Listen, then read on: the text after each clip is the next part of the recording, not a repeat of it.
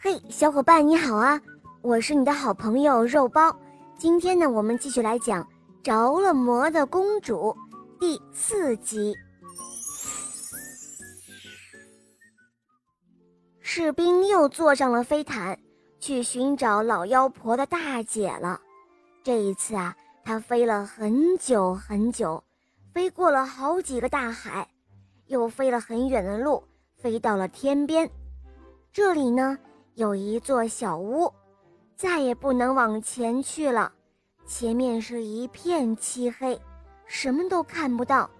他心里想：“唉，如果这次也问不出个名堂来，那可就真的没办法了。”他走进了屋子，屋子里面有一个白发苍苍的妖婆，老掉牙了。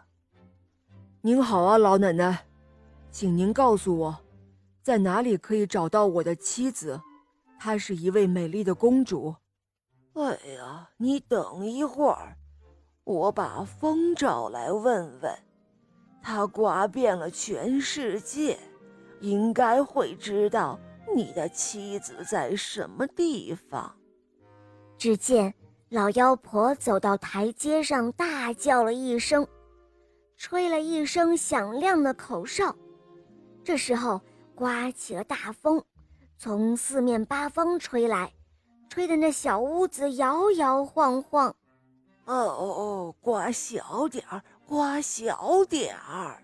老妖婆对风儿们说：“我的大风，你们走遍了全世界，有没有看到一位美丽的公主啊？”“没有，从来没有见过。”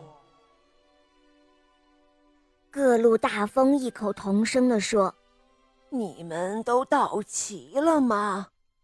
老妖婆问道。“哦，还有南风没有到，南风迟到了。”“是啊，南风怎么迟到了？怎么还不来呀？”老妖婆的话音刚落，南风就来了。你到哪儿去了？这时候才来，等了你很久了。对不起，婆婆，我到一个刚成立的王国去走了一趟，那里有一位美丽的公主，她的丈夫不见了，至今下落不明。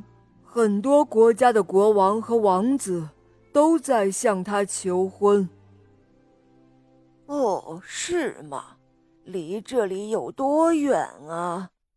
如果走路要走三十年，如果飞需要飞十年，我三个小时就可以到。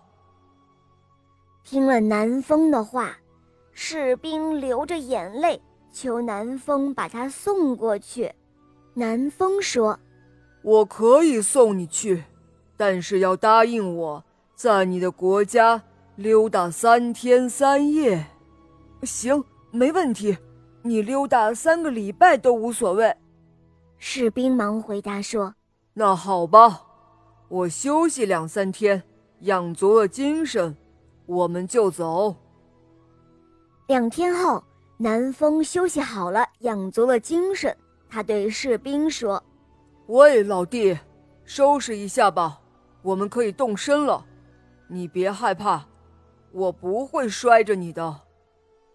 他说着，突然风声呼呼，刮起了一股大风，把士兵卷到空中，越过高山，跨过海洋，穿过云雾，不多不少，过了三个小时，就到他妻子所在的那个地方了。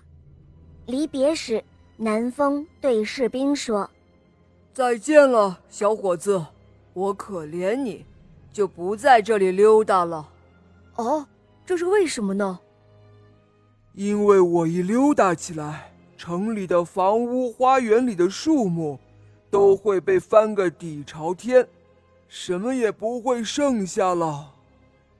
士兵一听，非常感激，他说：“谢谢你，南风，祝你一路平安。”士兵说完，戴上了隐身帽。向宫殿里走去了。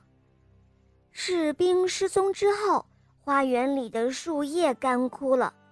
他一回来，树叶又变绿了。他走入大厅，来求婚的国王和王子们正在开怀畅饮。只要有人斟酒，端起杯子，士兵就举起拳头给他打掉。客人感到奇怪，公主立即明白过来，她心里想。是她的丈夫回来了。公主向窗外看了一眼，花园里的树变绿了。这时候，她给客人出了一个谜语：“我有一个小匣子，一把金钥匙，我把钥匙弄丢了，以为找不回来了。可是，钥匙自己出现了。谁能够猜中这个谜语，我就嫁给谁。”那些来求婚的国王和王子们都想了很久，动了很多脑筋，都猜不出来。这时候，公主说：“哦，亲爱的，你出来吧。”只见士兵摘下了他的隐身帽，拉住了妻子的手。“哦，你们瞧，这就是我的谜底。”公主对客人们说。匣子是我，金钥匙就是我的丈夫。于是求婚的人们只好放弃回家去了。从此之后，公主和她的丈夫过着幸福的生活。